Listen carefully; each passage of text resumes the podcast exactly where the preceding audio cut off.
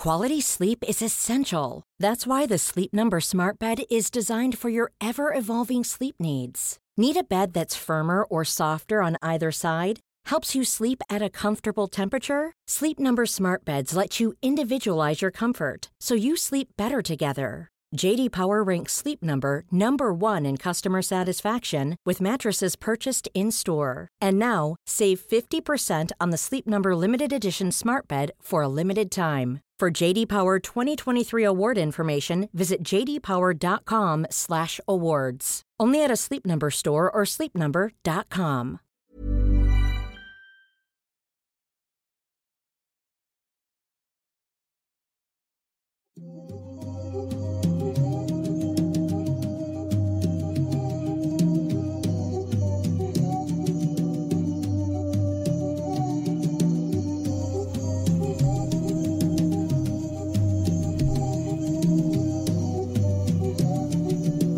Hola, hola a todos, muy buenas noches, ¿cómo están? Espero que muy bien. Sean bienvenidos a una, un sábado más, una, un capítulo más de Noctámbulos, este que es el segundo episodio ya de este podcast, que pues ya es técnicamente ahora sí un podcast. Estoy muy contento porque me acompañan, bueno, ahora tenemos una invitada especial, ahorita la presentamos, pero me acompaña mi amigo, mi hermano de toda la vida, Kevin García Masketman. Kevin.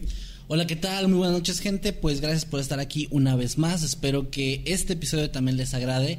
Por cierto, eso de que ya es un podcast oficial va muy en serio porque para los que no lo sepan, ya estamos en Spotify. Tal vez ustedes nos estén escuchando ahí y piensen que esto es una tontería, un pleonasmo. Pero no, es que también lo transmitimos en YouTube y se sube a dos plataformas por el momento, que sería Spotify y YouTube. Y bueno, conmigo voy a presentar a nuestra invitada especial del día de hoy, que es eh, el amor de mi vida, no él, sino mi esposa Maye Ramos. Hola, ¿qué tal? Hola. Acércate al micrófono si no.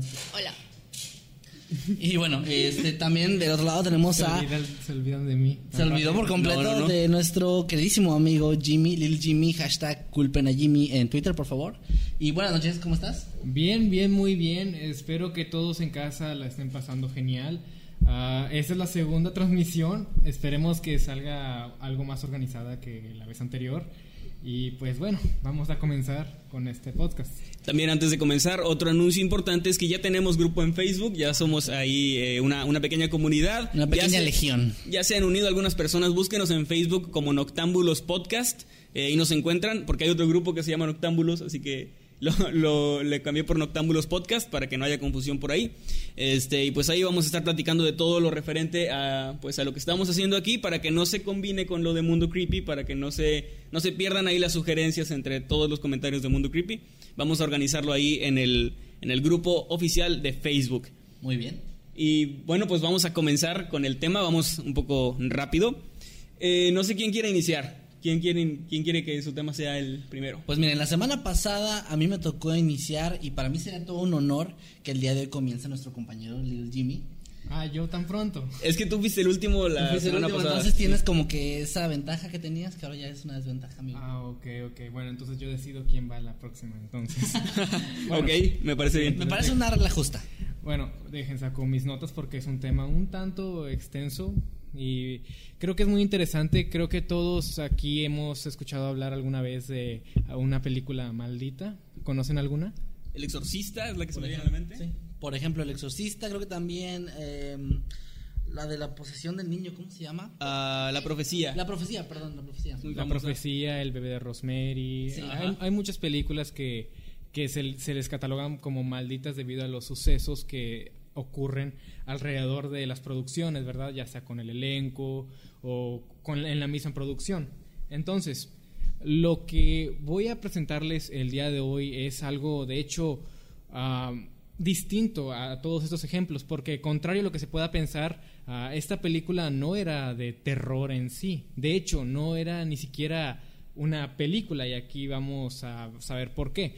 Se trataba de una novela, de hecho, se cree, bueno, deje primero introduzco la película, se llamaba o se iba a llamar El incomparable Atuk. Ok. Bien. Ok. Entonces, el incomparable Atuk se de- iba a tratar de un esquimal, ya sabemos que un esquimal, eh, así se les llama a las personas que viven en iglús, eh, cazan focas. Que pescan en un agujerito en el Sí, un agujerito de... Así que luego una, una orca se los come. ¿Sí llegaron a ver ese video? sí. O que. Ah, sí.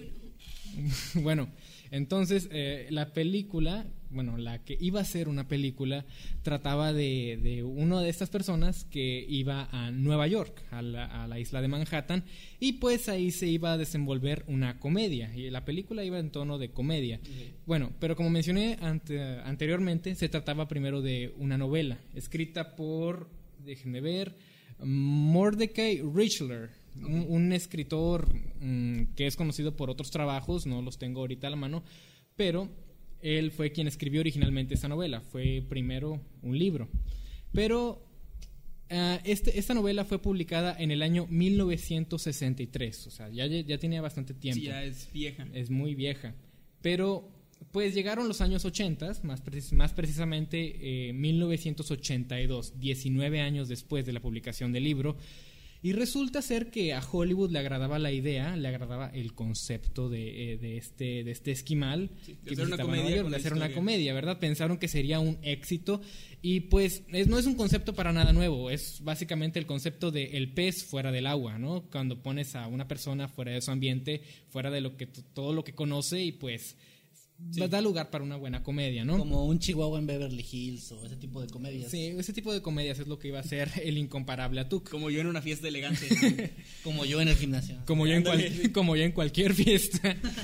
bueno, entonces, ah, todo iba bien con la producción, ¿verdad? El proyecto iba, iba muy bien, todo, y pues llegó la, la hora de, de castear al protagonista. Y aquí es donde las cosas comienzan a ir un poco, un poco extrañas, ¿no? Porque resulta que para, para el guion, eh, o sea, el guion, eh, la novela fue adaptado a un guion, le dieron el papel protagónico a John Belushi. ¿ok? Él es conocido por su participación en Blues Brothers, que Sí, muy, muy icónica, ¿no? muy icónica, ¿no? Un clásico. Entonces, eh, era un actor conocido ya con recorrido y él aceptó de muy buena gana este trabajo y com- como cualquier actor cuando le dan un papel protagónico. Sin embargo, poco antes de iniciar el rodaje, muere de una sobredosis de, ah, ¿cómo se le llamaba aquí? Speed, speedball. Que, Ah, Speedball. Speedball. Bueno, bueno, ahorita algo hay de eso en el tema que voy a tocar. Es droga combinada con alcohol o algo así, ¿no? Sí, es, es una mezcla de drogas. En este caso fue eh, cocaína con heroína. Eh, no sé por qué alguien decidiría meterse eso, pero Bueno, es que este tipo sí era, o sea, eh, John Belushi se llama. John Belushi, Es que lo confundo con Jim Belushi. Jim Belushi es su hermano, que todavía actúa. Pero John Belushi era de estos tipos, pues, actor superestrella de los ochentas. O sea, se metía. Ya dijiste todo. Lo, lo raro era lo que no se metía este tipo, pero. Pero era muy buen actor, o sea, sí era como que de los icónicos. Ya. Sí, y sí. Iba a algo, pero iba a ser No, muy no. desagradable, así que ya. Respetemos la memoria del señor Belushi. Pero, pero sí, sí, eh, sí lo. Sí ubico el, el concepto de Speedball. Speedball, bueno. eh, básicamente una, una sobredosis, básicamente. Entonces, pues fue un, fue, fue un shock para los productores, ¿verdad? Es lo peor que le puede pasar a tu proyecto, que, que tu protagonista fallezca lamentablemente. Y debido a esto, el proyecto fue parado por algunos años, ah, cinco años exactamente. Porque en 1980, ah, como dato, dato sobre John Belushi, ah, él estaba contemplado para ser el líder de los cazafantasmas, el, el protagonista. Ah, El lo escribieron para él, es Lo cierto. escribieron para él, el doctor Peter Venkman. Sí, que terminó Que- siendo que terminó- eh, el- Bill Murray. Bill Murray, ¿verdad? Bueno, originalmente iba a ser John Belushi quien interpretaría este papel, pero debido a lo que, a lo que sucedió, pues las cosas son como, son como lo son ahora, ¿verdad? Y aquí, no- aquí es donde nos comenzamos a dar cuenta de que, pues, las cosas pudieron haber sido diferentes en ciertos ámbitos y, eh, bueno, supon- suponiendo que lo de Atuk no sea solo una serie de desafortunadas coincidencias, ¿verdad? Las cosas pudieron haber sido distintas. Pero bueno, Después de estos, estos, estos años de pausa, estos cinco años de pausa, le dieron finalmente el papel, porque retomaron el proyecto, se lo dieron a Sam Kinison. Sam Kinison, pues es un actor oriundo de Washington, me parece. era comediante Era también. comediante también, era actor y comediante. Sin embargo, este actor era un tanto difícil. Era un tanto difícil porque solía tener una actitud algo prepotente, era algo arrogante y hasta algu- algunas personas lo catalogaron como irri- irri- o sea, que irritaba a las personas alrededor de él en el trabajo. O sea, era el Masketman de la actuación. Era el que de la actuación. Sin comentarios. Bueno, Porque estoy de acuerdo. bueno, entonces, ah, este, este actor, Sam, sí, no, Sam, no. Ajá, Sam Kinison. Sam Kinison, exactamente. Sam Kinison, ah, un- en uno de estos arrebatos, ¿no? De, de su actitud tan, tan tóxica en, en- en el set, ah, decidió abandonar el proyecto sin más. O sea, y eso es algo que no mucha gente sabe respecto al tema de Atuk, que hubo circunstancias distintas para cada víctima, no fue lo mismo repitiéndose O una sea, y otra a ver, vez. para, para ponerlos como más claros. Cada, cada persona que iba a, prote- a protagonizar esta película se moría. Se moría, básicamente. Pero, no todos por Speedball. No todos por Speedball, evidentemente. Speedball suena como un deporte así súper extremo. Sí, así como bien, bien chido, ¿no? Bien hardcore. Practiquen Speedball. Vamos, vamos a jugar Speedball. Es, es bola rápida, o sea, es como... Sí, sí. Sí, suena, suena, suena Sí, emocionante. siento, siento que es como béisbol en patines, ¿no? Ándale. Como que ¡pum! Y, y vas por las bases en patines. O en hielo. Es buena idea por hielo. si algún... Vamos a inventar el speedball. Sí. Hay que patentarlo, definitivamente. bueno, entonces ah, Sam Kinison terminó por morir en un accidente automovilístico cuando fue arrollado por un camión el cual lo estaba conduciendo un- una persona en estado de ebriedad. Ok, fue muy destino final entonces. Fue o sea, no fue su culpa. No fue realmente Fue- su culpa, sí, pero pasó. O sea, el, el punto es que murió también. Entonces, bueno, una vez es lamentable, pero es algo que puede pasar. Pero dos veces ya los productores estaban como que, ¿qué pasó aquí? O sea, ¿qué? ¿Qué? Están súper preocupados por su dinero que habían invertido porque Pues, les super valían madre de los actores. Sí, pero- y, y- y lo, lo peor es que ya se habían grabado algunas escenas con Sam en el personaje. Ya ¿Hay, el material de esto o no? Bueno, hasta donde yo sé, no, no hay material que se haya revelado. Ajá, nada público. Nada público, pero, Pero sí se- existe. pero existe en algún lugar, en algún cajón escondido de, De algún estudio de algún de estudio Hollywood. de Hasta se Hollywood. me hace raro que no hayan sacado una especie de documental hablando como de todo eso, porque pues es dinero fácil, la verdad. Y- igual y sí hay. ¿eh? es muy No- interesante, a lo mejor existe, pero yo digo con material oficial y todo eso sería súper interesante verlo. Ah, ¿Qué- Aquí no, Raúl no, no tienes el dato de qué casa productora era? No, no me acuerdo, pero sí venía en el- Era muy famoso. Bueno, Me eh, imagino que sí, porque iba a ser una gran producción. Una pequeña interrupción. Aquí Raúl CL nos está donando 5 dólares o 5 pesos, no estoy seguro. y dice: Buenas noches, muy buen contenido en su canal. ¿Quién es la señorita? Es que, es que voy llegando. La señorita es Maya Ramos, la esposa de Masketman. Y pues nos va a estar acompañando, es nuestra invitada especial de esta noche. Sí. Perdón, continúa. Bueno, entonces, pues ya, ya habían muerto dos personas, ¿no? Eh, involucradas en este proyecto. Pero pues, después de- del tiempo que se le tiene que dar de margen a, a la, a la muerte del actor, exactamente tres años, siete años más tarde, en 1994, o sea, ya Ok, ya estamos en los noventas. Ya estamos en los noventas, la, la, la época Ya había nacido yo. bueno, Ah, bueno, perdón. bueno, es que a nadie le importa, pero. Es que no me quiero, pero no quiero perder el hilo, ¿no? Es, Bueno, no es bueno. que esté menos- menospreciando tu edad, nada que ver. Ah. bueno, 26 este año, a mucha honra. bueno, entonces, en el año 1994 se decidió que sería John Candy el, protago- el protagonista de la película.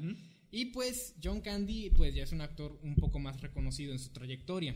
¿Él salió en mi pobre angelito o lo estoy confundiendo? Mm, creo que sí. El de la polka, ¿no? Sí, el de la polka, creo que Ah, sí no, era no, John no, Candy. de la la verdad, polka. pero- Bueno, ¿No has visto mi pobre angelito? Sí, pero no ubicaba a John Candy. A John Candy, bueno, el de la, el de la polka que está con la mamá de- del, pro- del- del niño, ¿no? Bueno, ¿qué le pasó al señor Bueno, Candy? bueno, el señor, Dulci- Dulci- el señor Dulcito. Candy, a, a la, a la hora de, de, de- de que se le enviara el guion, él aceptó, el- aceptó el papel, pero él en ese momento se encontraba rodando otra película, de hecho aquí en México, en la ciudad de, de Durango, me parece. Él se encontraba en plena producción y, y le enviaron el guion para que le diera una leída, para que se fuera familiarizando con el personaje, con el proyecto y demás. Y pues, como una horrible coincidencia, muere poco antes de, de- bueno, en pleno rodaje de aquella película. No la terminó ni No nada. la terminó ni nada. Pero la película se llamaba Wagons East. Esa película sí fue publicada y él la protagoniza. De hecho, si la buscas, él es el, el que está encabezando el reparto. Ah, murió durante la producción de la película de un infarto. Y bueno, pese a que, a que pues, un infarto fulminante, bueno, ya, ya tenía el historial en su familia de, de infartos, se sabía que él tenía récord de, de drogarse con cocaína, era, era, era tomador y pues bueno, era una superestrella, ¿no? Ya sabemos. Y pues murió, ¿verdad? Eh, no es raro que el que haya muerto, lo raro es que ya habían muerto dos en el mismo, que habían aceptado tomar el mismo papel de Atuk. Bueno, los, produ- los productores a este punto dijeron, suficiente, ya no quiero nada, ya no quiero Ya no nada. vamos a hacer nada, Ya se no vamos están muriendo todos Sí. por una maldición o porque son bien drogadictos. Sí, pero se bueno, están quizás, quizás se trata de una serie de coincidencias. muriendo. Es como, no sé si Hollywood está maldito o si todos son unos pinches drogadictos. No, no, deben ser los demonios. Sí, son, Deben ser los- es una maldición. Quizás por eso no la han hecho documental. Tal vez. bueno, fíjate, creo- ¿lo dices? Perdón. Sí. Igual yo creo que así como los productores se arrepienten de haber invertido, también hay gente que rechaza el papel, ¿no? Por miedo a que les pase Claro, algo. la gente que es supersticiosa. De hecho, Tom Welling, el que fue Superman en Smallville, eh, rechazó el ponerse el traje tal cual y lo hicieron con CGI. Ah, claro. Porque él tenía como este miedo de la maldición de Superman. Y pues creía que mientras no se pusiera el traje su carrera no se iba a ir a la mierda. Muy equivocado, Tom. Pero, pero bueno, eh, Tenía la que maldición de. Superman sí... eh, no- o sea, sí tiene como que un montón de víctimas, pero realmente... Estoy haciendo comillas para los que están en, en Spotify. Este, Comilla, sí. víctimas, comilla. Sí, tiene como un montón de comillas, víctimas, comillas, pero también es como más esta percepción de que, o sea, muchas, algunas de las víctimas de la maldición de Superman son eh, la que interpretó a Lo- Lois Lane, ya de viejita se puso senil y luego se murió en un manicomio. Pero pues Como muchísima como gente, ¿no? O sea, Cuando alguien envejece y, y eso pasa. Entonces Claro. también se me hace medio exagerado. Pero eh, volviendo a esto, entiendo también lo que dices. Lo decías de broma, pero eso de que no han hecho un documental sí puede tener algo que ver. A lo mejor ahí los, los que lo qui- quisieran llegar a realizar, tal vez sí les da este miedito de que qué tal si me muero. O sea, qué tal que sí es cierto lo de la maldición y me muero, ¿no? Porque Bueno. soy bien cocaíno, mano. y pues- Sí, güey. No, pero Yo por quiero ejemplo- meterme en un speedball a gusto, sabiendo que no me va a pasar nada porque no voy a protagonizar a Tuk. Pero, Sí, por no ejemplo, pasa yo nada. no soy así de, de creer en muchas cosas, pero al mismo tiempo me da esa como incertidumbre. O sea, yo, si fuera famosa y me ofrecieran un papel así, yo sí tendría como miedo de aceptarlo. Esa incertidumbre es suficiente para decir no. O sea, sí se entiende, ¿no? Sí. No O sea, mientras tengas una pequeña posibilidad en tu mente de que y si, y que- si sí, No, no, no, ajá, pero... y si sí. no creo, es una pendejada, pero y si sí. Ajá, exacto. como- Es como cuando te subes a un avión y es como, no, no, sé, no creo que se estrelle. Y si pero sí. todo el rato pero, es- estás... pero es Viva Aerobús y ves cómo va. No es cierto, patrocina No, nos Viva no. Aerobús. O si quieren, si no cualquier otra aerolínea. Ay, perdón, Sí, eso ah. me recuerda una vez que estábamos comiendo tacos, creo, ahí en, en el carro. se escucha que tiene que ver, sí. Lo siento. Pero yo te digo, yo, yo siempre me he reído un poquito, ¿verdad? Sin ofender a nadie, de, de esas cosas que hacen para evitar malos, mala suerte y todo eso. Y se me cayó el salero. Y no sé cómo, por pura inercia, empieza a agarrar y hacer esto. Yo, ¿Qué acabo de hacer? Eres supersticiosa de closet. Ajá. O sea, realmente sí crees, pero te haces la que, la que no. bueno, perdón. Por cierto, eh, Lo siento. Pero no, sí, pero es, es algo que, que sí vale la pena que lo mencionaran todo esto, porque todo esto, lo lo- los productores, eh, el estudio, lo pensó también. Dijo, ah, los actores ya no van a aceptar tan fácilmente este papel, puesto que ya hay tres muertes. Por esa fue la razón, básicamente, por la que decidieron cajonear el proyecto, porque sabían que iba a ser muy, muy difícil para ellos el, encontrar a, a una, a una persona que se animara a, a protagonizar la película. Claro. Pero bueno, ya sabemos cómo es Hollywood y pasaron tres años y los derechos de esta producción cambiaron de manos por, bueno, cambiaron de manos, ¿verdad? Y a una, esta productora independiente ah, dijo, bueno, yo voy a hacer la película porque ¿qué más da? Son supersticiones, ¿verdad? Y vamos a darle, vamos a darle el papel protagónico en esta ocasión a Chris Farley, oh, Ah, el ninja de Beverly Hills. Sí, el que iba a ser Shrek. el que Claro. iba a ser Shrek. Ay, qué bonito. Exactamente. Qué bonito que se muriera, güey. No, qué bonito recordar a Chris Farley. ah, claro. Ah, perdón, Raúl CL de nuevo con cinco varitos, diré varitos para no para no eh, comprometerme y decir si son pesos o dólares. Cinco noctambulares. Cinco noctambulares dólares. Nos dice, nos dice que si tu esposa, o sea, Maye, es la dama de blanco porque se le hace conocida su voz Ojalá y la verdad fuera la dama de blanco. no, no es la dama de blanco. Y la verdad yo no le hallo parecido a su yo voz. tampoco me quedé como que, oh, gracias, pero no. nada. Bueno, continúa Osvaldo, perdón. Bueno, pues básicamente murió, adivinen cómo murió. Sobredosis. Speedball. Sobredosis. No, no, no, no es speedball precisamente, pero murió de sobredosis de drogas, de sustancias. Jugando speedball. jugando speedball. No practiquen speedball. Bueno, murió y pues sí, él iba a ser Shrek. Él, y, o sea, la voz que nosotros, bueno, no conocemos precisamente esa voz porque muchos de nosotros crecimos viendo Shrek en español, ¿verdad? Claro. Pero él iba a interpretar a Shrek, pero esto no pasó. Al igual que con el caso de los, fan- los cazafantasmas, pues es otra cosa que pudo haber sido, pero no lo fue debido a, a una, entre comillas, maldición. Así que, pues da mucho en qué pensar porque una cuarta muerte relacionada a este caso sencillamente es como que, bueno, ¿qué está pasando aquí? Sí. Pudo haber sido una serie de desafortunadas coincidencias, pero como dice nuestra compañera aquí en el podcast, ¿y si no? ¿Qué tal, qué tal que, ¿Qué, qué tal, que si, sí? ¿Qué tal que sí? ¿Qué tal si fuera algo? Bueno, eh, el proyecto se cajoneó y hasta la fecha no hemos escuchado nada al respecto. Y pues es un caso muy curioso de un proyecto que realmente no llegó a ser nunca una película. Y creo que eso es, eso es la diferencia ah, que pone a, a Tuk ah, pues separado de las demás películas malditas. El hecho de que esta, esta película simplemente no, no se dejó. O sea, que- nunca fue una hecha. película. Nunca fue una película. Es sencilla. Hablamos de, ella como una película, pero realmente solo es un guion. Un guion que escribieron. oh, no me acuerdo exactamente quién lo escribió, pero fue diferente. Sí, a fue la- una adaptación de, una de adaptación una novela. de una novela. Eh, no, es, es el último actor, el que mencionarás. Farley? Ajá. Sí, Porque bueno. tengo, entonces tengo algo, algo, que añadir. Ah, bueno, perfecto. Porque también hay otra supuesta víctima de esta película. Un muy amigo de Chris Farley. eh, en algún momento, no recuerdo si fue él el que le sugirió el, el proyecto porque él no lo podía tomar y al final sí decidió tomarlo. Pero era Phil Hartman, Phil Hartman. la voz de Troy McClure, Claro. la voz de Lionel Hutz en Los Simpson. La voz original de estos personajes Sí, grandiosos. este y pues él también muere. eh, creo que no sé si es antes o después que Farley, no lo recuerdo.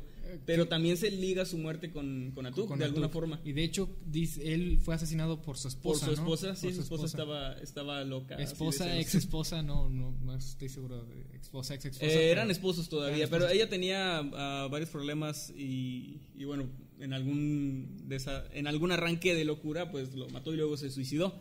Y terminó así con una- la carrera de un actor chingoncísimo como lo era Phil, Hartman y con personajes muy chingones como Lionel Hutz y, y Troy McClure. Que como fan de los Simpsons sí duele. Pues sí, muy bueno. No son las únicas voces que han cambiado en Los Simpson a lo largo de los años. Pero sí, realmente son muchas las muertes que, que este guion supuestamente ha, ha causado. Y me parece algo muy interesante de, de mencionar porque, pues, como dije, es, es una película que se separa, sí- una, un guion que se separa a sí mismo de las demás películas supuestamente malditas debido a que esta realmente no se pudo hacer estaba maldita el- ese guion o qué pasaba ahí o solo es una serie de coincidencias. Bueno, eso está Está, muy raro, o sea, sí está raro porque la mayoría, excepto el- este tipo, ¿cómo se llamaba? El bueno, el del eh, el que murió por el accidente automovilístico, Sam Sam Kinison. Sam Kinison. Bueno, él, con excepción de él, los demás todos fue a causa de, De drogas. de drogas, lo que es, o sea, es lo que decía hace rato como broma, pero pues sí es como esta incidencia hollywoodiense de, de estarse drogando y de a veces pasarse, ¿no? Eh, Chris Farley dice mucha gente que, que del tipo casi no comía ni, bueno, comía mucho, pero no, no era como algo sano, me refiero, no comía cosas realmente sanas y se la pasaba drogado y pues de bar en bar y así. Entonces también su estilo de vida, su sobrepeso tampoco eran como que le auguraran una vida muy larga. De hecho, la mayoría de los actores también tenían este sobrepeso, drogadicción, Sobrepeso, alcoholismo. algún tipo de problema. Entonces también, ah, o sea, entiendo que sí tiene lógica que murieran, que murieran jóvenes, pero también está muy raro que murieran exactamente en el momento en el que iban a filmar esta película. O sea, es son muertes perfectamente entendibles que, que pudieron haber pasado en cualquier momento. El, el detalle, lo que hace curioso esto es que todas están ligadas por, por el proyecto de Atuk. Sí. Ese es, ese es el problema con, con, con, es- con esta... Ligadas y consecutivas, ¿no? Porque son los que iban a interpretar apenas. Y justamente Ajá, al sí. protagonista. Sí, no es como en el caso de Heath Ledger que alcanzó a grabar la película y después murió. O actores en el que les pasa similar. Igual por, Eh, por drogadicción. igual, ¿no? pues, igual- bueno, no creo que fue como sobredosis, pero fue de medicamentos. medicado, sí. Pero también el am, chico este de Rápidos y Furiosos, no me acuerdo su nombre ahorita. Paul Walker. Paul Walker, gracias. Bueno, él también alcanzó a grabar una parte de la película y bueno, se entiende. Pero no es como que luego, por ejemplo, su hermano lo reemplazó en algunas escenas y si el hermano se hubiera muerto y luego así sería lo... lo- Ajá. Es demasiada coincidencia, o sea, es de esos casos en los que o el universo se alinea perfectamente para crear una coincidencia así de impresionante o hay algo más, pero Sí, porque no es como, por ejemplo, la maldición de Ramsey o cualquier o, maldiciones de ese tipo, porque lo de Ramsey, por ejemplo, pues son muertes de celebridades, pero pues es gente que la gente muere todos los días, ¿no? O sea, simplemente se ligaba porque pues una u dos ocasiones se relacionó la muerte de varias celebridades conocidas con los goles de, de este jugador.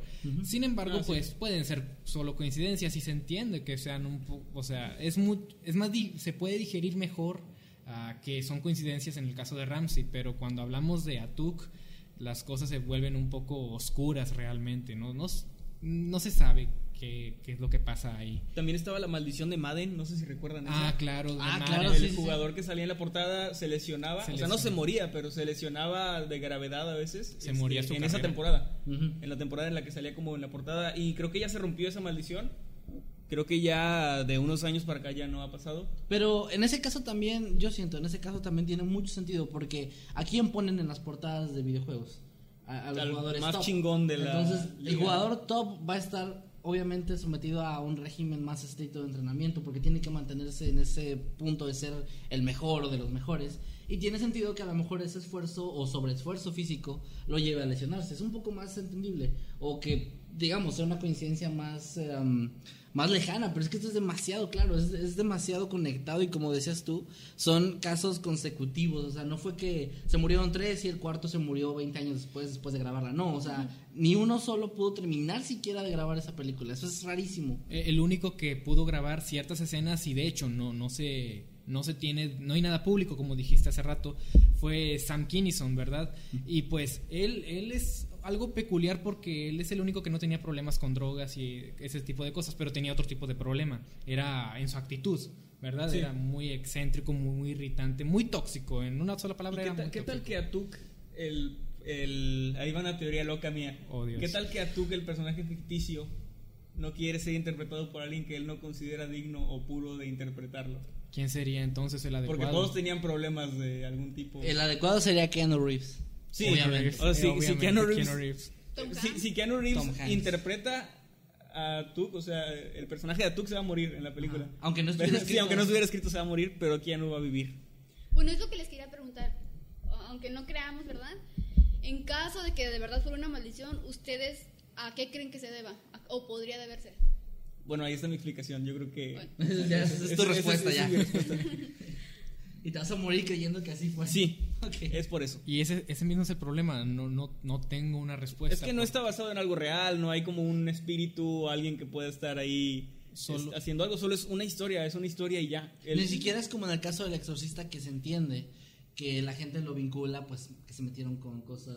Claro, no, Obviamente no es de oscuras, cosas- Es una película de comedia, una película de comedia absurda, porque eso de un, un esquimal en Nueva York, no sé qué ciudad era. Eh, sí, Manhattan, como Nueva muy- York. o Manhattan es muy, es muy cómico, es como. No, no tiene ningún. Pues es una, razón, iba a ser una clásica película de los ochentas, ¿verdad? Sí, una Era comedia muy- ochentera. Eh, y pues sí, tampoco es como que el escritor haya dicho, eh, nunca hagan una película de esto porque los voy a matar a todos, ¿no? O sea, como Lovecraft que en su momento dijo que no quería que se hicieran películas de sus historias, eh, el autor de esta novela no, o sea, parece como No, que era un autor claro normal, no. escribió su novela y ya. Y de hecho, de hecho, tanto el escritor de la novela como el, el- el- el que hizo el guion, el que adaptó dicha novela, no sufrieron de ningún tipo de muerte. Sí, solamente el trágica. protagonista, o el que iba a ser el solamente el protagonista. protagonista. Yo creo que ese quedará como uno de los misterios sin resolver y coincidencias o maldición, no lo sabemos, pero bueno. Y pues ahí se va a quedar. en- Y pu- cada quien saque su conclusión, ¿no? Y, y, pues todo esto lo pueden, lo pueden corroborar si buscan cada una de las fechas, los nombres. Van a encontrar que todos y cada una de las cosas que acabamos de mencionar, pues sí tienen bases sólidas, son cosas que pasaron. E incluso si buscamos a las muertes de estos actores, no se les, eh, por ejemplo, en la Wikipedia, no van a relacionar la muerte, por ejemplo, de, de, de Farley, no la van a relacionar con Atuk, simplemente pasa que se murió por, por, por, por cierta cosa y tal cual, porque él sufría de esto y lo otro. Claro. No se relacionan en sí, o sea, no, no se suelen conectar tanto los puntos, pero es un hecho que están ahí y es algo en que pensar. Muy bien. Muy bien. Pues ahí queda el tema de Atuk. Eh, ¿quién, ¿Quién continúa con el siguiente tema? Maye, ¿quieres ir tú? Yo creo que May tiene muchas ganas de Sí, ver vamos, el rostro. Ándale, May, no has dicho mucho esta noche. Ay, bueno, está bien. Este, Acércate al micrófono, por favor. ¿Aló? Sí, gracias. Bueno, pues yo no sé eh, en su mayoría de qué país predomine, o sea, los... ¿El público? nuestros- Ajá, el público. Pero bueno, para los que son de México, no sé si en algún momento recuerden que por el año del, del 2004 al 2006 hubo una noticia. Yo me acuerdo de haberla visto en, en los noticieros, ¿verdad?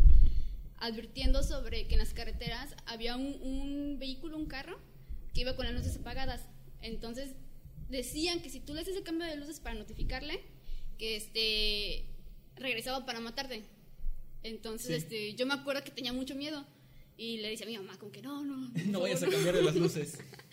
Sí, bueno, Bueno, eh, fíjate, perdón, no sé si lo vas a mencionar, pero esa es una leyenda como que de esas cíclicas. Aquí también Sí. se- Sí, porque es. No, o sea, pero porque tú lo recuerdas por el 2004, Cuatro, dijiste. 2006, ajá. pero esa leyenda en los 90 se contaba en los 80s, en los 70s, no sé si antes. Ajá. Supongo que antes con las carretas, ¿no? Así, si, si ves que tiene el quinqué de. ¿Cómo se dice? De petróleo apagado y le avisas. No, pero.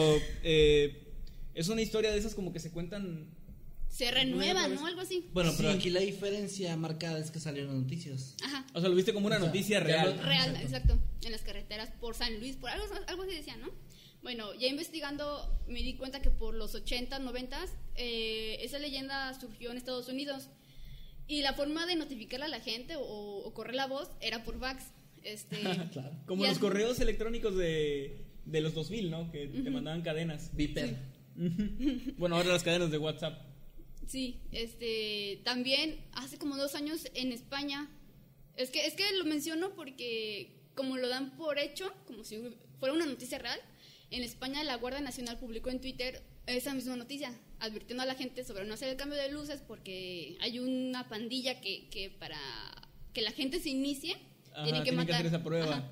Pero entonces si la Guardia Nacional lo publica, eh, pues hay un pánico. Claro, ¿no? entras en pánico. Sí, sí. Pero había casos, o sea, documentados, algún caso en el que se encontró a alguien muerto. Aparte, mi pregunta en este tipo de cosas es: si el rito era matar a una persona, ¿cómo saben? O sea, tendría que haber sobrevivido a alguien que alcanzara a escapar o algo Y similar. que le ¿no? explicaran, oye, te estoy matando porque es mi rito de iniciación. Sí, ¿de dónde vienen ese tipo de, de cosas? Bueno, yo creo que es común, ¿no? En grupos delictivos, este, una iniciación es matar a alguien.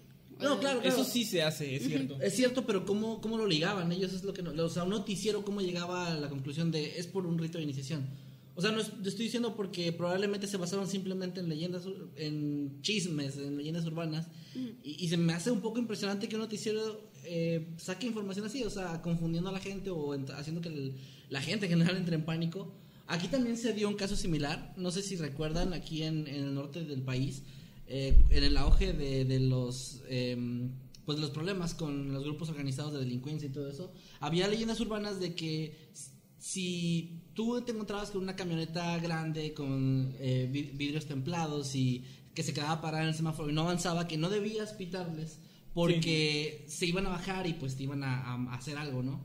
Y que ah, incluso había una historia ligada a esto que decía que en un caso una señora no pitó, no, no sonó su claxon y pasaron 5, 10, 15 minutos y eventualmente los tipos de la camioneta se bajaron y le entregaron un fajo de billetes diciéndole que pues felicidades que era la primera persona que no hacía nada y que había sobrevivido por eso y que aparte pues le estaban dando como un, premio digamos como un juego entre ellos y, se fueron. Entonces la señora eh, esparció el, rumor esparció el- el- la leyenda y de ahí se empezó a saber. Y yo me acuerdo que yo llegué a ver gente que conocía que decía eso de que no no lo hagas no pites no, no sones tu claxon, espérate porque no sabes qué pueda pasarte. Y fue algo muy similar, o sea, fue el mismo pánico que se generó, aunque eso no lo vi en noticias porque no mencionaban nada de eso aquí en, en México. ¿A ti quién te lo contó?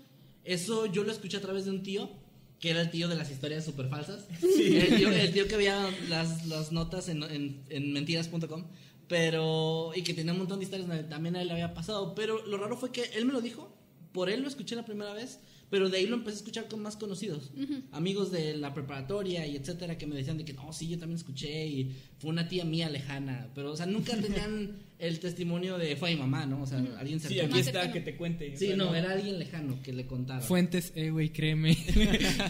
algo así. algo así. Básicamente así, así funcionan las leyendas urbanas. Sí. Pues sí. Pero pues aquí me sorprende en tu caso que haya llegado hasta las noticias.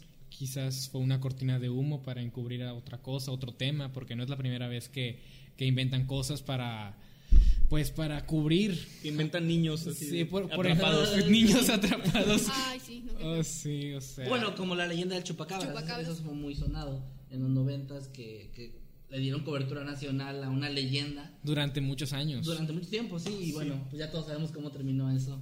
Y de ahí Eh. también empieza a surgir en otros países, ¿no? Como en Honduras, cosas así. Y, y fíjate que lo que dices de las noticias, te, a mí de niño me daba mucho miedo ver algo en el periódico, ver algo en, las- en la tele, porque era verdad. O sea, desde Sí. la tele es verdad. No, no hay manera de que estos tipos me estén mintiendo. Porque la televisión, un medio que puede, que puede llegar a tanta gente, trataría de manipular. O sea, no. no ¿Y sabes sentido. algo? O sea, sentido. cuando eres niño, bueno, es creíble, ¿no? Hay una razón, eres niño y pues te crees todo lo que ves, pero, o sea, los adultos me sorprende cómo nadie, este, ¿cómo decirlo? Nadie Ah. pensó más a fondo, ¿no?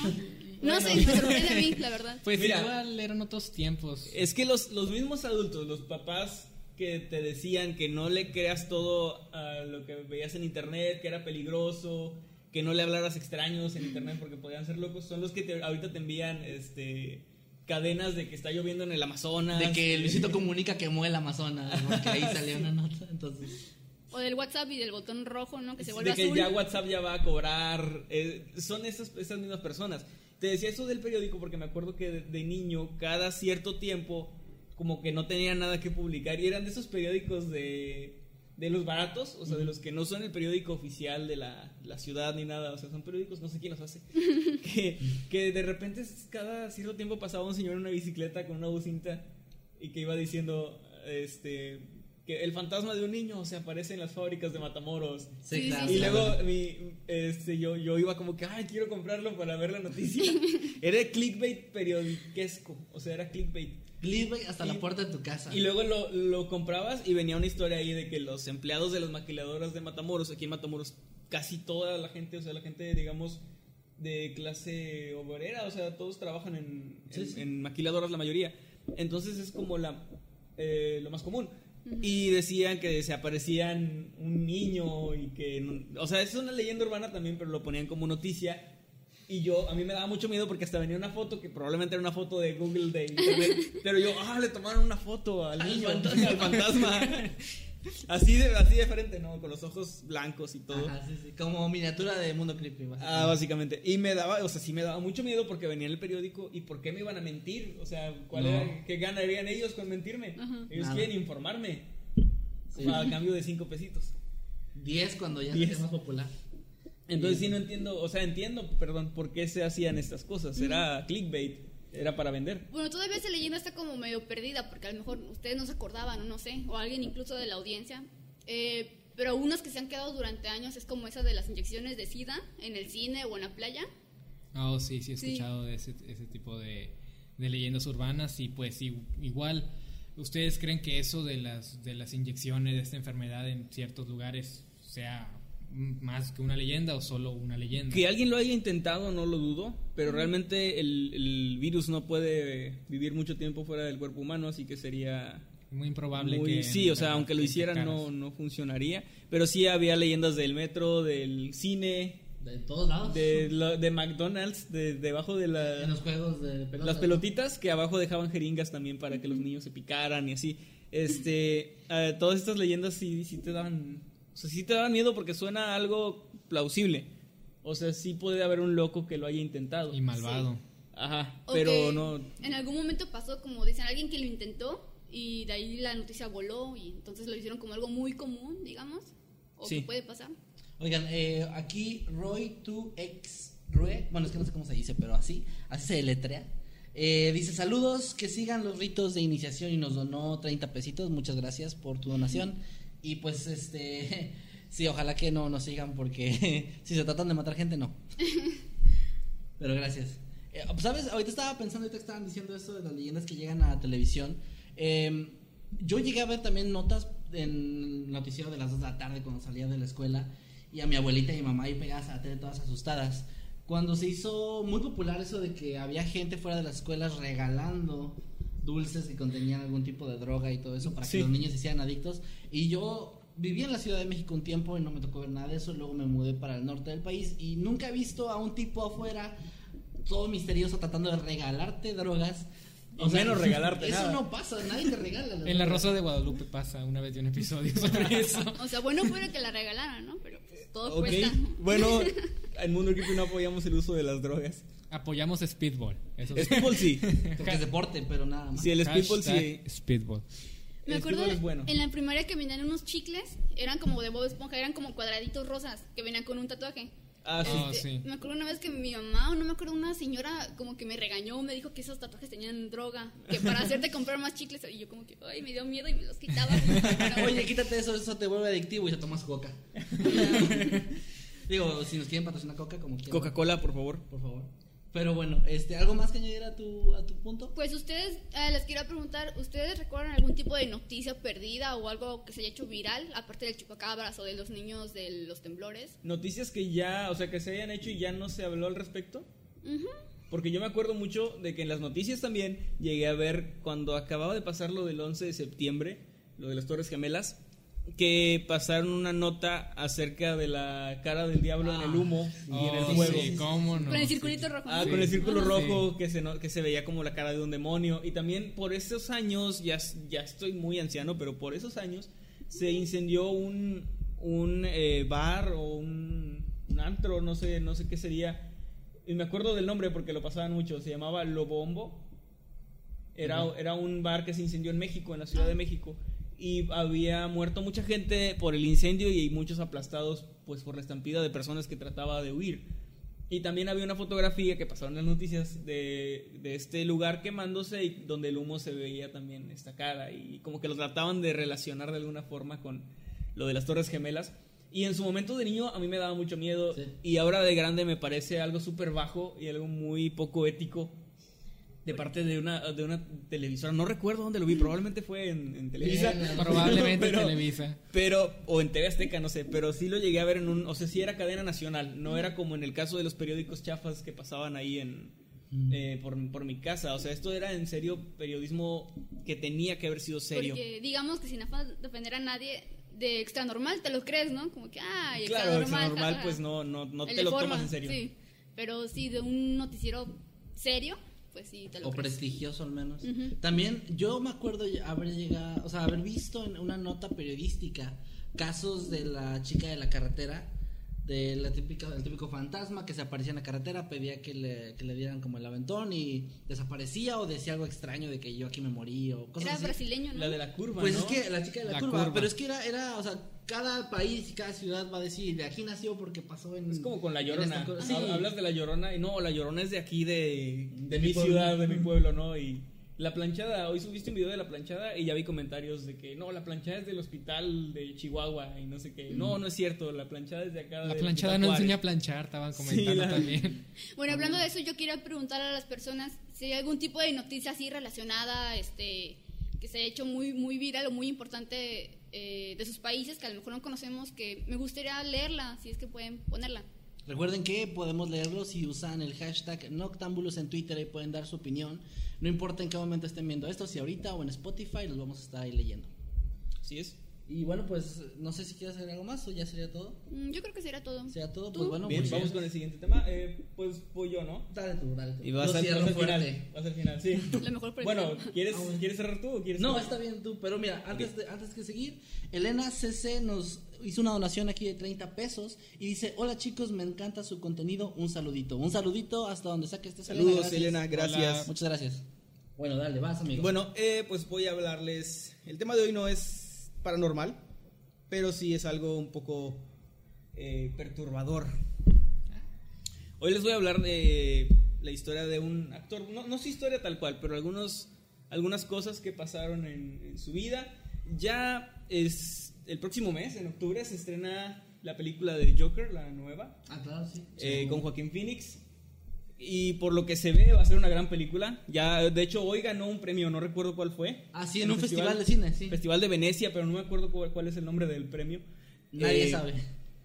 y, pero básicamente es como el Oscar de Venecia, ¿no? Entonces la gente ya está apuntando a que esta película va a ser muy, muy buena. O sea, que la actuación de Joaquín Phoenix, que es un gran actor, quienes lo hayan visto como eh, Johnny Cash en la película autobio la película no sé cómo no se dice autobiográfica, la película ¿Autobiográfica?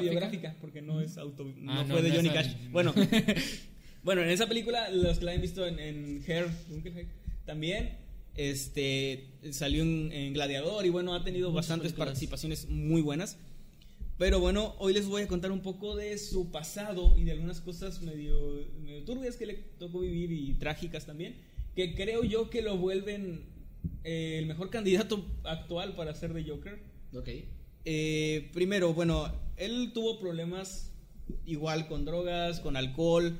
Poco después de lo de, de interpretar a Johnny Cash, él cayó como que en una espiral también depresiva, con eh, be- bebía mucho y después logró recuperarse, entró a un grupo de estos de, de apoyo, de ayuda, y logró recuperarse y en sí ha tenido como todos estos problemas. Pero más atrás en el tiempo, eh, no sé si alguno de ustedes ha oído de River Phoenix. Mm, es familiar de él, supongo. River Phoenix era su hermano mayor y era un actor promesa de Hollywood en los años 80s, 90s, a principios de los 90s, finales de los 80s. Ah, esos 80s, 90s. Bueno, él era como en su momento, o sea, antes de Macaulay Culkin y así era como que la estrella infantil. En una de sus películas más famosas fue eh, Cuenta conmigo, la de la basada en el libro de Stephen King, en el cuento, perdón, de Stephen King llamada El cuerpo. Sí, sí, sí. Se llama Stand by Me, la película. o Pero ¿qué personaje era él? Él era, no recuerdo el nombre, pero era el, el niño, ¿El principal? el sí el principal, o sea, el, el- es que está el que cuenta la historia Ajá. y el amigo, el que de hecho fallece, creo. Perdón por el spoiler, pero es una película de hace 30 años. Este, bueno, el, el que tenía el pelo corto y estaba así como, sí, él. Él es. Bueno, él es River Phoenix. Más grande, él se convirtió pues en un, un actor más serio. O sea, pasó de ser estrella infantil. Bueno, de la película de hecho no es, no es como muy infantil, pero después tomó papeles mucho más serios. Llegó a actuar con Keanu Reeves cuando Keanu iba iniciando. Este, se hizo muy amigo de Johnny Depp, iba así como que subiendo, ¿no? Subiendo Ahí en... por todas esas Sí, estrellas. sí, sí. ahora, ¿no? O sea, llegó a ser una, una superestrella en, en, en su momento. Iba como que para arriba. Y lamentablemente en 1993, en octubre de 1993, antes de que yo naciera, una semana antes más o menos, muere de sobredosis. ¿Por qué creen? Por un speedball. Speedball, Speedball. exactamente. Es la palabra de hoy. Speedball. No la googleen. Hashtag Speedball. Él se había metido también en una combinación de drogas con alcohol. Una noche estaba con su novia. De hecho, estaban en un bar propiedad de Johnny Depp. Y creo que estaban con Johnny Depp en esa, esa noche. Eh, y él, él de repente pues empieza a tener, eh, a sentirse mal y fallece de sobredosis. Le llaman al 911 pero ya no se puede hacer nada y pues muere. Eh, lo peor del asunto es que él en su momento tenía una fama, él era vegano, igual que toda su familia, no sé si Joaquín Phoenix aún lo es, pero era, era vegano antes de que estuviera de moda, mucho antes. Y también eh, encabezaba como campañas de, de ser sano, de cero drogas, todo Ok. esto. Entonces, obviamente, no era como que él tuviera una fama de, de, de drogarse o de, de estar haciendo este tipo de cosas, ¿no?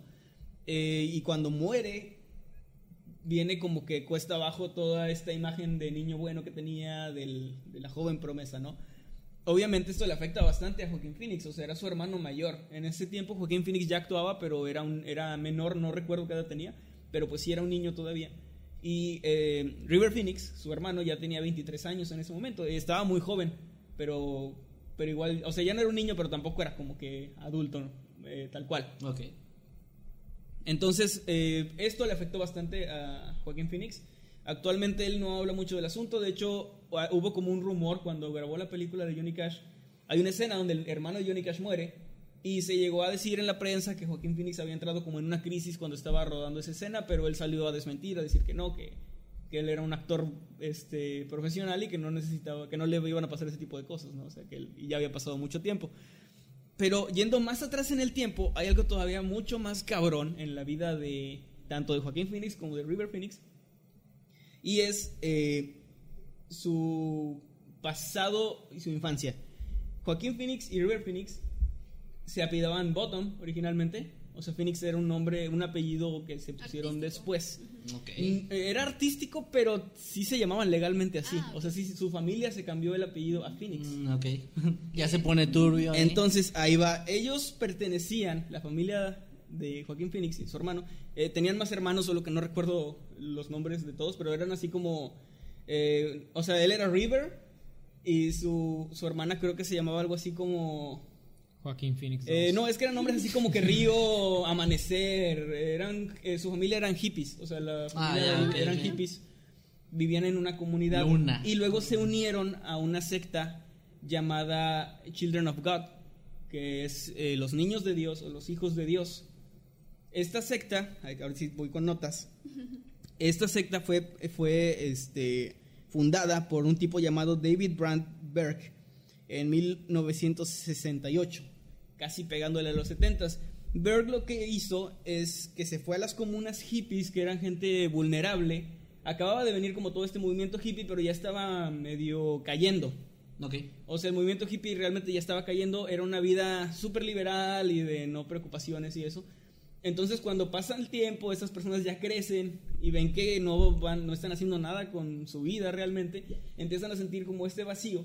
Y esto lo aprovecha este tipo para meterse, digamos, en su cabeza y unirlos a esta secta.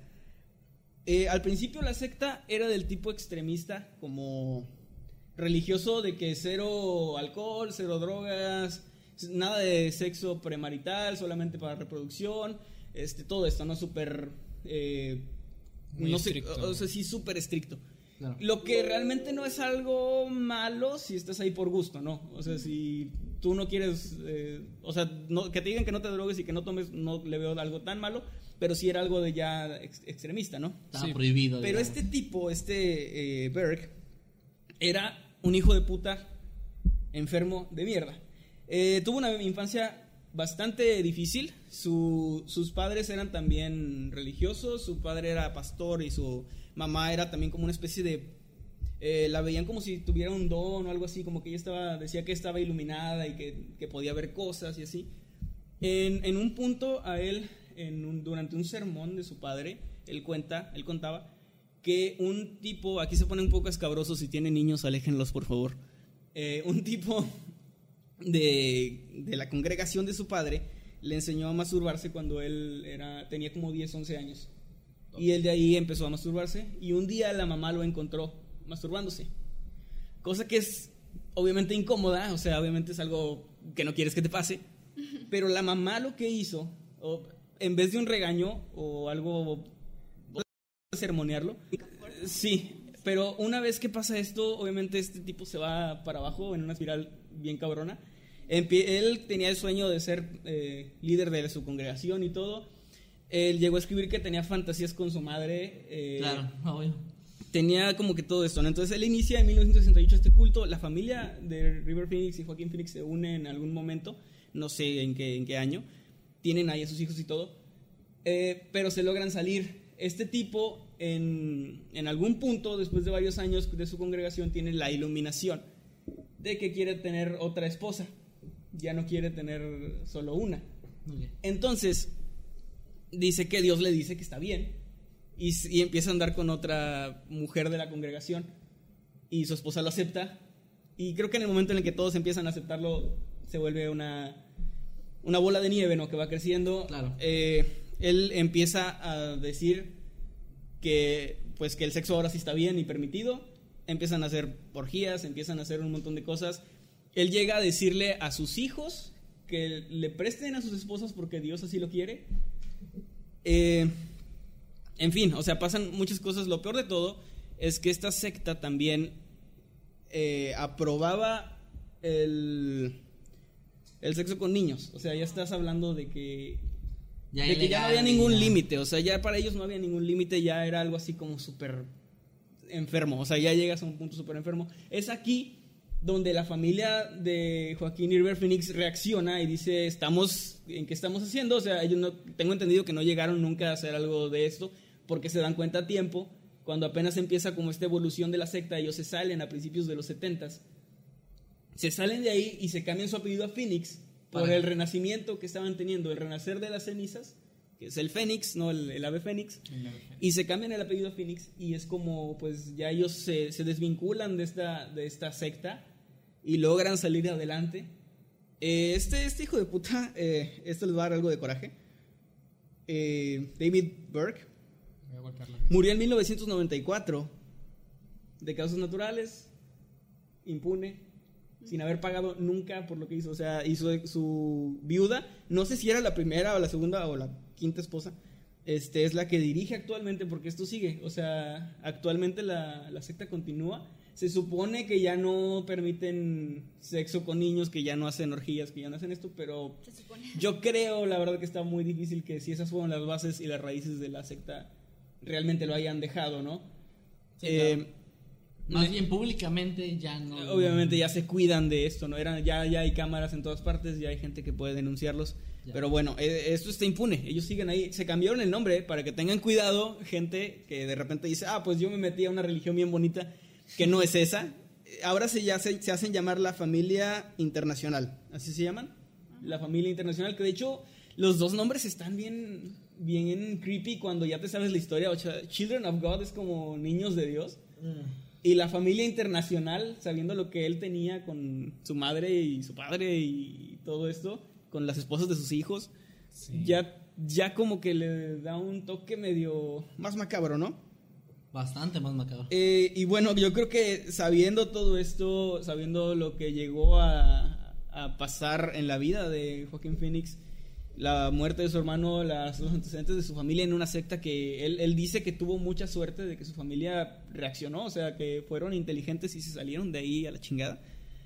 Eh, yo creo que actualmente no hay alguien que pueda ser mejor candidato para interpretar al Joker No. después de todo esto. O sea, realmente este tipo, espero yo que haga una gran actuación porque no mames, inspiración para ser de loco la tiene, ¿no? Eh, por cierto, quiero, quiero recomendarles y agradecer a nuestros amigos de Señales Podcast, que pronto vamos a ver si hacemos algo con ellos. Este, porque si ustedes quieren ver la historia completa de los hijos de Dios, ellos tienen todo un capítulo eh, que está eh, dirigido a, este tema. Son eh, 40 minutos totalmente del- de, este tema de David Berg, de todo lo de su vida. Lo que yo les conté fue bastante como por encimita, pero sí hay un montón de cosas Todavía muy más. cabronas, así que vayan, síguelos en, en Spotify como Señales Podcast y también ahí en, en Facebook están como, su grupo se llama Señalados, me parece. Un saludo. Y bueno, pues ahí está el tema. De, creo que sí está algo fuerte, ¿no? Estoy, Bastante estoy pesado. pasmado, estoy pasmado. Sí. Bueno, pues Por ahí eso no está. hubo muchos Eh, lo, lo más. Yo creo que aquí lo más fuerte del asunto, al menos para mí, es que. O sea, ellos estuvieron involucrados ahí en eso. Probablemente. No sé, o sea, conocer gente, conocer como niño, a lo mejor amiguitos de ahí del, del grupo, de la secta, que, que pudieron haber vivido esa experiencia. Y tú dices que, o sea, según lo que se sabe, no estuvieron involucrados, pero. Claro, es que, que se dice, ¿no? está, está muy... eh, realmente creo que son cosas que tal vez la gente prefiere olvidar. No sé si en algún momento ellos habrán, habrán aceptado algo, porque es muy probable que sí. O sea, es muy probable que sí, pero obviamente no se puede... O sea, no lo puedes señalar, porque no, los, no lo sabes. Pero eh, eh, lo importante es que salieron de ahí. Es lo Lo bueno. importante es que sus hijos crecieron en un ambiente ya más normal.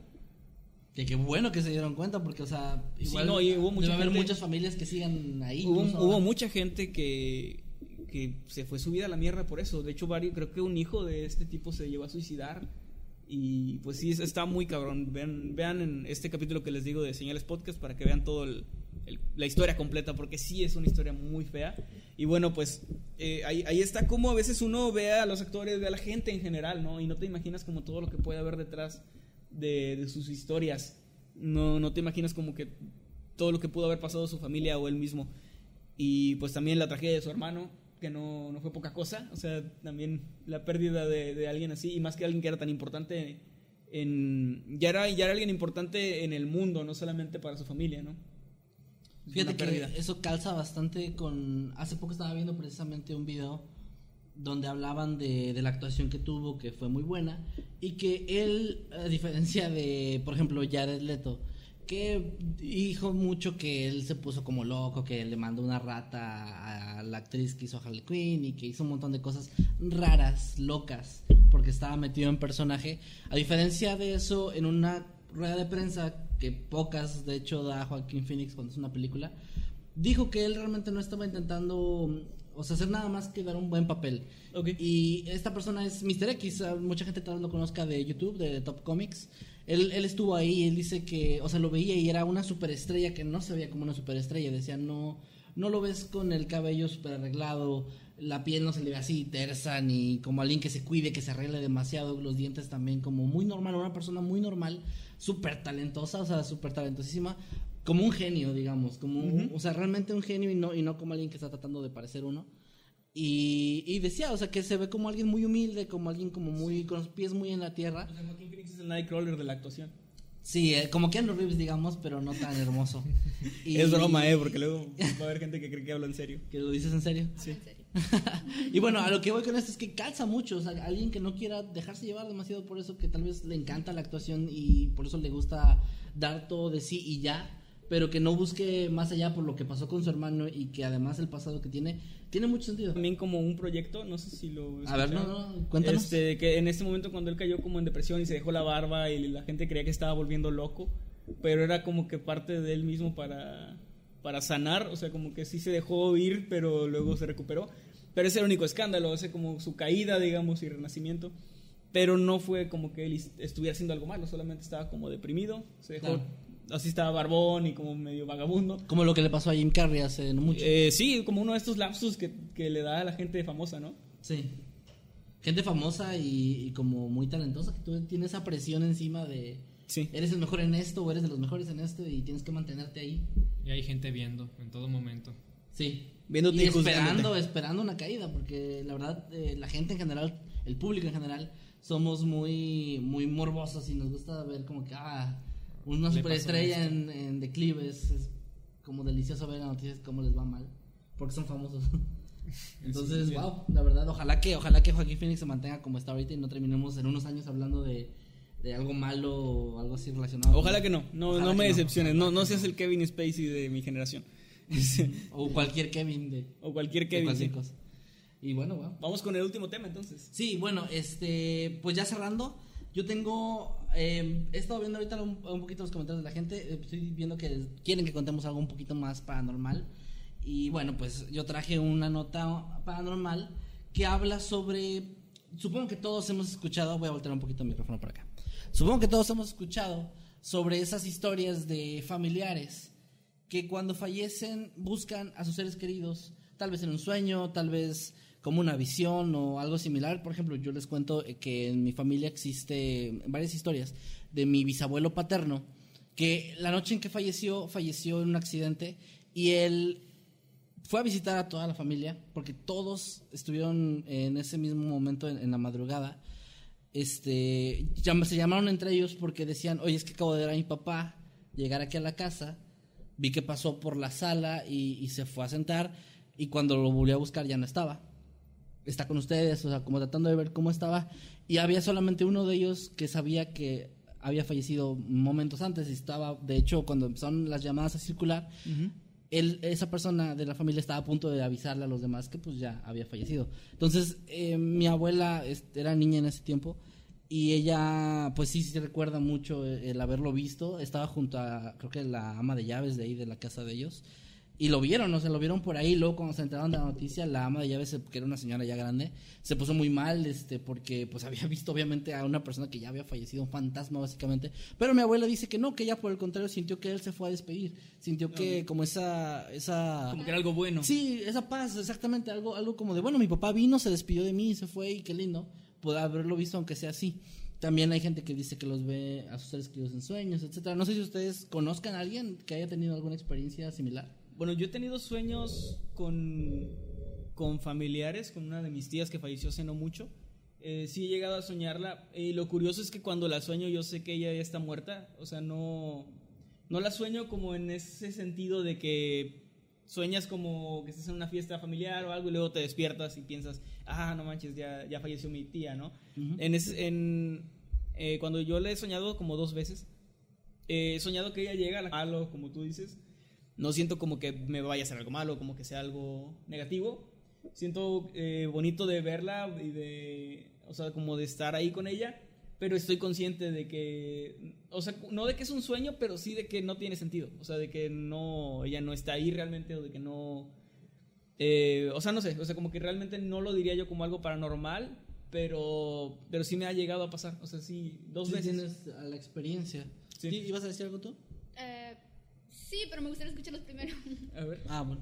Ah, ah, oh, rayos. No, no, No, pues, ah, bueno, dice, dices tú en tu anécdota que, que se sintió una paz, ¿no? Sí. A la, a la hora de ver a su padre. Sí, es lo que ella dice. Sí, pero yo no sentiría una paz por más ser querido que fuera si está, si ya falleció y lo ves. O ah, sea, bueno, es que ella en el momento en el que lo vio no sabía que había muerto. Ella lo ve pasar, lo saludan y todo porque pensaron que llegó tarde. Y, y ya después se enteran, cuando ya no lo encuentran y luego ya reciben la llamada avisándolo. Entonces la señora sí se asustó. Pero mi abuela dice que ya no. O sea, ella en el momento fue como de, ah, ok, mi papá me vino a visitar. Fue lo primero que pensó que lo, la vino a visitar y se despidió y ya. A mí se me helaría la sangre si Bueno, me igual, pasara algo similar. Pero hay muchas anécdotas de gente que dice cosas similares, que reciben llamadas telefónicas o, o sueños en los que las personas les avisan de que ya me voy, nos vemos, cuídate, lo que sea, despiertan y les dan la noticia de que acaba de fallecer esa persona. Entonces, casi siempre es ligado a algo bueno, algo como pacífico, en, en su mayoría.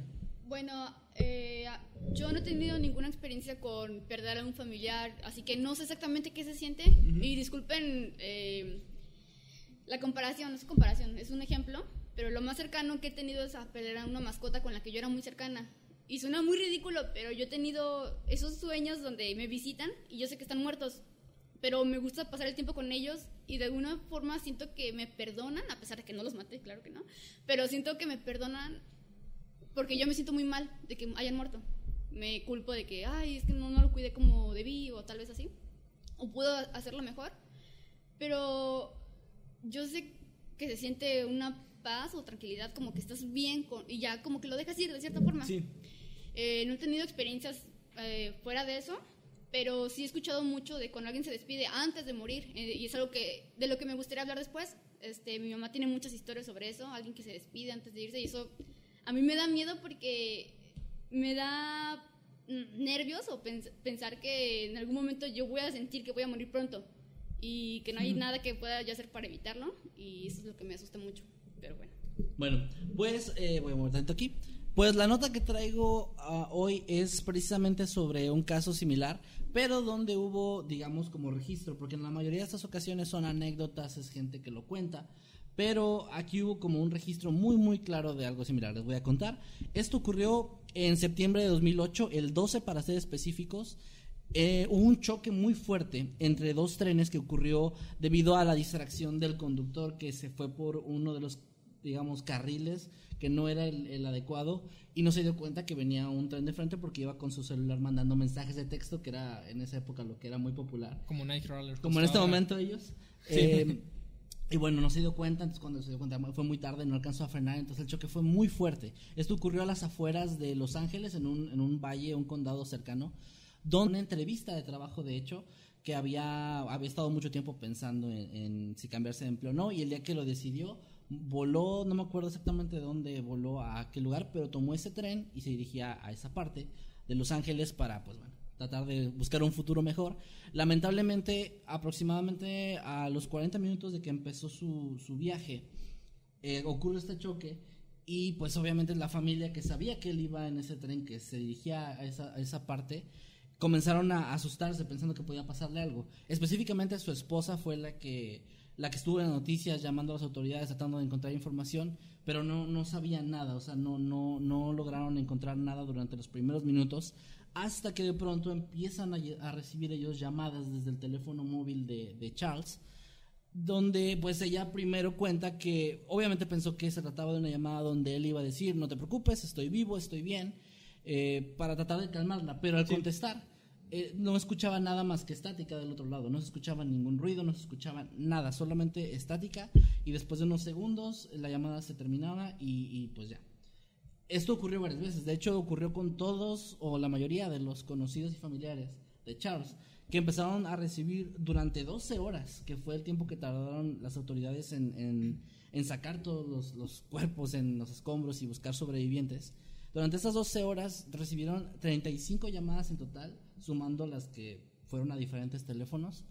Y en ese tiempo, obviamente lo que ellos pensaban era que tal vez lo que ocurrió fue que él estaba llamando para tratar de dar señales de vida, de que estaba ahí, Sí. atrapado, tal vez de alguna forma en la que no podía hablar, pero sí por alguna razón usar su teléfono. E incluso las autoridades, usando la señal de teléfono, pudieron dar finalmente con una, una zona donde podría él estar. Y después, les digo, después de 12 horas de búsqueda, lograron encontrarlo, pero desafortunadamente Charles ya había fallecido. Aquí pues podría esta anécdota terminar ahí como que bueno, pues lo intentó él hasta que falleció. El problema es que cuando lo encontraron y cuando ya dictaminaron la causa de la muerte, se dieron cuenta de que él había fallecido en el impacto. Cuando el tren chocó y, bueno, cuando los trenes chocaron, él fue una de las cinco víctimas fatales de, de este accidente y pues en realidad no había forma lógica de que él hubiera llamado por teléfono a nadie. O sea, murió en el instante, no había, no quedó agonizando varias No, horas. Y menos 12 horas que fue... O sea, durante esas 12 horas eh, las llamadas fueron constantes, o sea, no, no fueron los primeros minutos ni las primeras horas, Sí. fue mucho tiempo. Obviamente, pues esto fue horrible para la familia, fue algo muy, muy, muy triste, pero sí quedó ahí la duda de qué fue lo que pasó, no había explicación. El teléfono pudo haber fallado, eso obviamente sí se, sí se consideró como una posibilidad, pero lo extraño era que la llamada se cortaba del mismo número, o sea, del mismo teléfono de Charles, hacía la llamada, duraba unos segundos, se cortaba. Llamó a diferentes contactos, algunos de los cuales no tenía registrados en su teléfono, que pudiera ser también otra falla. Pero llamaba- eran familiares. eran todos familiares, gente cercana a él, gente muy cercana a él.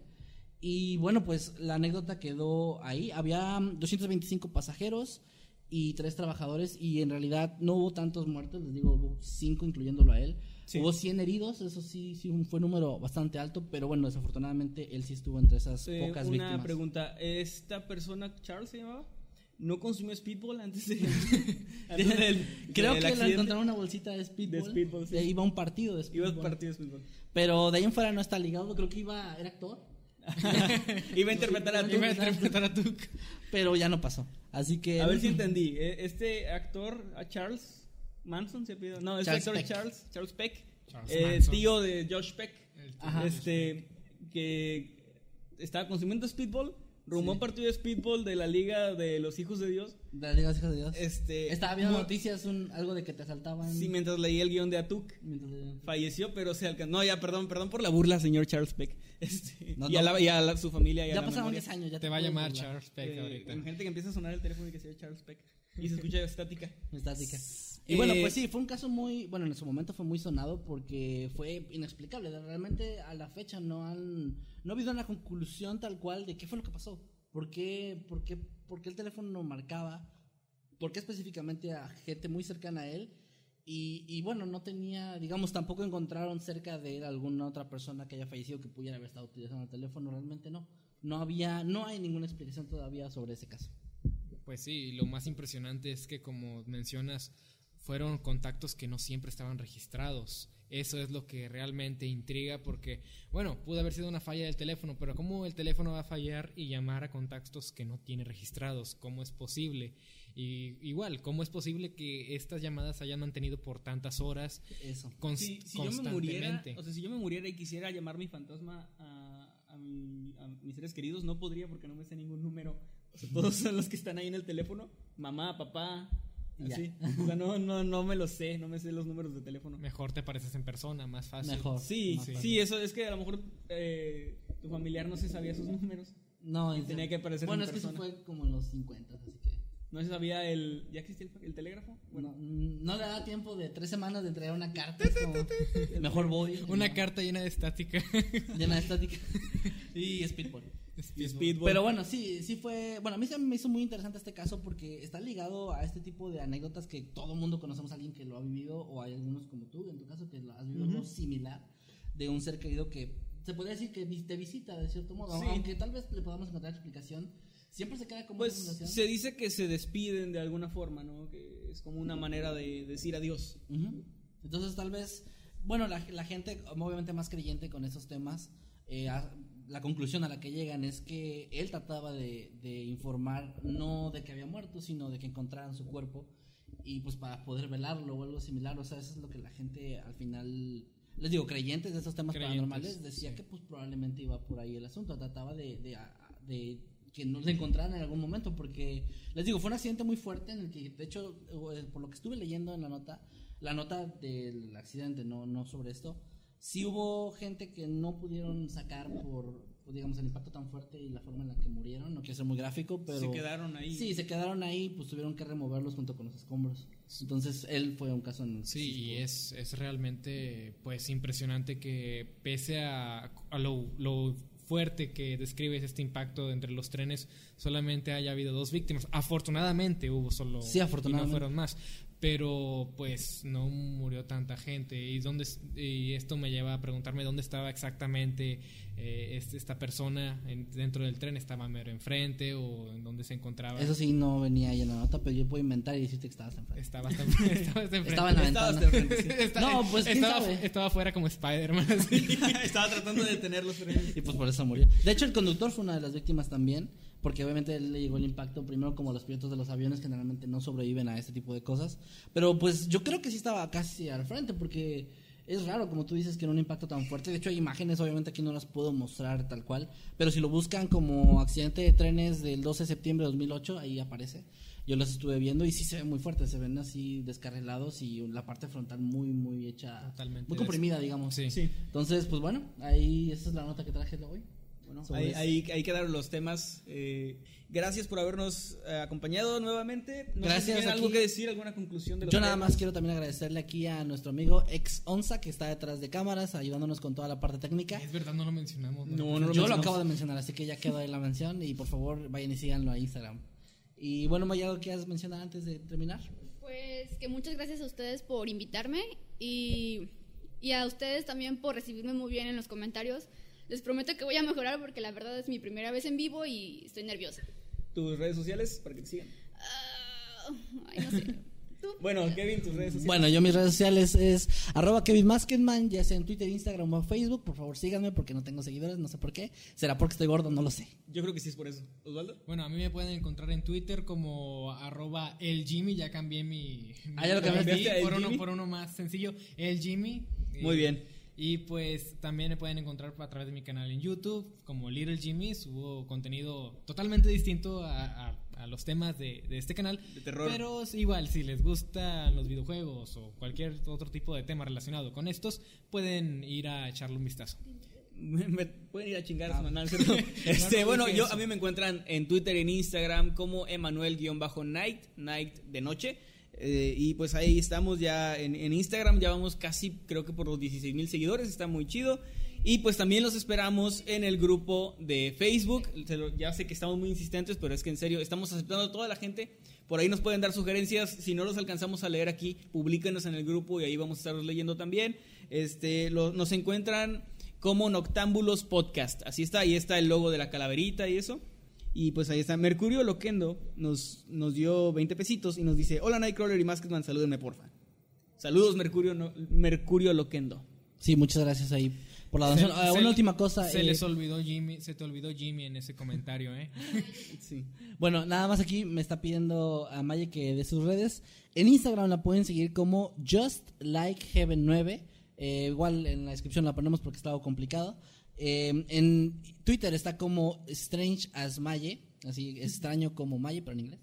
Y en su perfil Maye de es Facebook, extraño que es Maye. Strange as Angels, ahí este es, es un perfil de Facebook, pero ahí la pueden agregar también a ella. No, en YouTube sí no sube nada, entonces no, pero igual está como Strange as Maye. Todo va a estar en la descripción, las, las redes y todo de los cuatro. Gracias por habernos eh, acompañado nuevamente. Nos vemos la próxima semana. Ya saben que siempre los sábados a las 8 será hora de nuestro podcast llamado Noctámbulos, que ya se me está olvidando el nombre otra vez. Ya saben, a las 8 de la noche sábados, hora de Noctámbulos. Nos vemos. Adiós, mañana en Spotify. Adiós. Adiós. Hashtag Speedball.